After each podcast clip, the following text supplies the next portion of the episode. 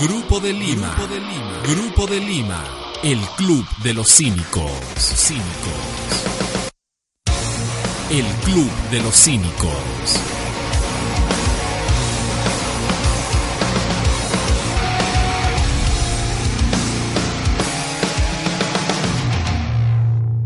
Grupo de Lima es una instancia multilateral que se estableció tras la denominada Declaración de Lima el 8 de agosto del 2017 en la capital peruana, donde se reunieron representantes de 17 países con políticas neoliberales con el objetivo de acrecentar el cerco internacional contra Venezuela y provocar el derrocamiento de la revolución bolivariana. Pero ¿cómo es la realidad interna de cada uno de estos países? Acá te dejamos algunos datos incongruentes que descolocan a este club del cinismo.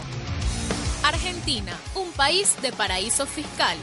El presidente argentino Mauricio Macri ha sido uno de los más cínicos voceros contra el gobierno venezolano, denunciando en instituciones internacionales la falta de democracia en el país. Sin embargo, la política argentina tiene un doble rasero. Macri, que se ufana de llevar una ofensiva desde el Mercosur contra Venezuela como parte de la estrategia de Estados Unidos, constantemente ataca al gobierno bolivariano por violación de derechos humanos y de la además de investigar por negocios ilícitos a funcionarios chavistas, mientras el presidente argentino impulsa medidas neoliberales en Argentina en detrimento de las mayorías, reprime a quienes protestan por exigir mayores libertades y desaparece a jóvenes por apoyar la lucha mapuche.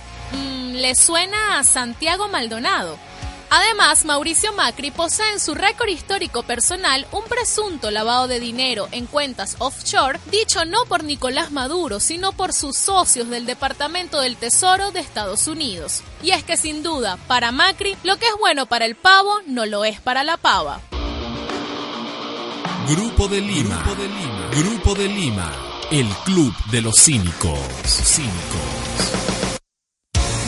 El Club de los Cínicos.